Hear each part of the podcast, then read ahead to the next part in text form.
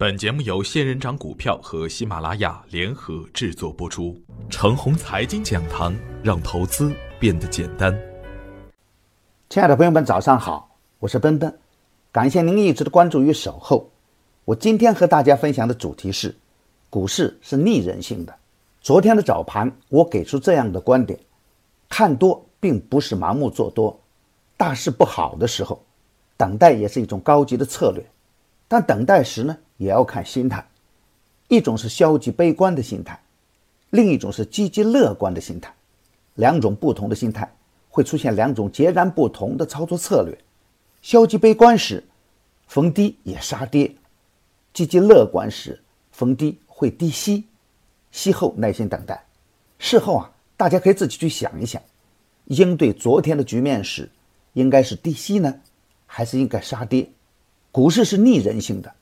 总是与大多数人的想法相背离，而失败者呢，总是把自己摆在从属的地位上，在顶的位置表现出人性的贪婪，而在底的位置又表现出特别的恐惧。有评论认为，市场上打新的市值的损失远比中签收益要大，追求稳健的资金将撤离市场，一旦形成恶性的循环，将会有万亿级的打新资金离场。强大的抛压将极大的打击市场的信心，就这样的一篇报道，市场的负面情绪也就此形成了。表现在盘面上，三大股指均破位加速下跌，主力也借机打压挖坑。尾市在国家队护盘及重仓股的背景下，抄底资金借机疯狂涌入，三大股指全部收出长下影的 K 线。在此番心理攻防战的打击下，可怜的中小投资者交出了带血的筹码。沪指昨日盘中急速下探到三零四四点，在十四点三十三分的前后，个股跌停近四百家，跌幅大于百分之九的个股一度达到七百五十家，最终收于三千一百零三点。小创最低被打到幺七八三点，与股灾后的最低点幺七七九点的距离。只在咫尺之间。随着恐慌性抛盘情绪释放的结束，护盘的不仅仅是国家队，庄股的表现也是可圈可点。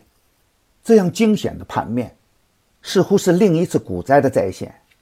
急速的下跌打乱了重仓持股者的阵脚，进与退都没有空间。我在近期一直在提醒大家，盯着创业板来做股票，小创不起时。不能重仓蛮干。昨天追乐视的朋友再一次被套到高点，在这种超强的震荡中，上周早盘送出的安彩高科收在涨停板上。前期提醒布局的九州电器、润邦股份、太平鸟、中国中冶也以红盘报收。昨天早盘提醒的创业板的指标股中青宝也红盘，湖南发展也红盘。近期我一直提醒大家。重点关注底部放量回调的这样的股票，相对安全边际会高一点。大家可以参考安采高科和润邦股份的形态，就可以理解什么叫做强势回调了。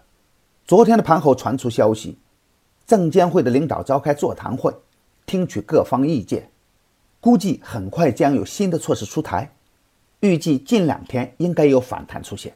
今天操作的要点是急速的下探。打乱了前期稳定的节奏，恐慌的情绪也有待修复。昨天红盘的票，要防止今天出现补跌，底部强势调整后的股票，仍要耐心的等待。在没有政策性利空的前提下，逢低再杀已经不是好的策略。底部持仓的票，积极的持股差价，耐心等待。好机会是跌出来的，所有的下跌都是为了更好的上涨，所有的上涨。都是为了吸引散户来接，明白这个简单的道理，我们就可以在控制仓位的前提下，从容的面对当前的这一切。如果出现小创的底部强势信号，希望大家可以再贪婪一些，底部不怕，高位不贪才是赢钱的策略。做好两千一七年的大规划，精选一只个股就可以赢取未来。买牛产成长秘籍的课程，有一个月的免费群服务赠送。那里有一线的操盘手实时在线答疑，还有精选的股票池提供参考。别忘记加小组的 QQ 三三八九六四五六六七，他会邀请您加入我的专业服务群的。亲爱的朋友们，您的点赞、转发与打赏，都是我每天努力的动力源泉。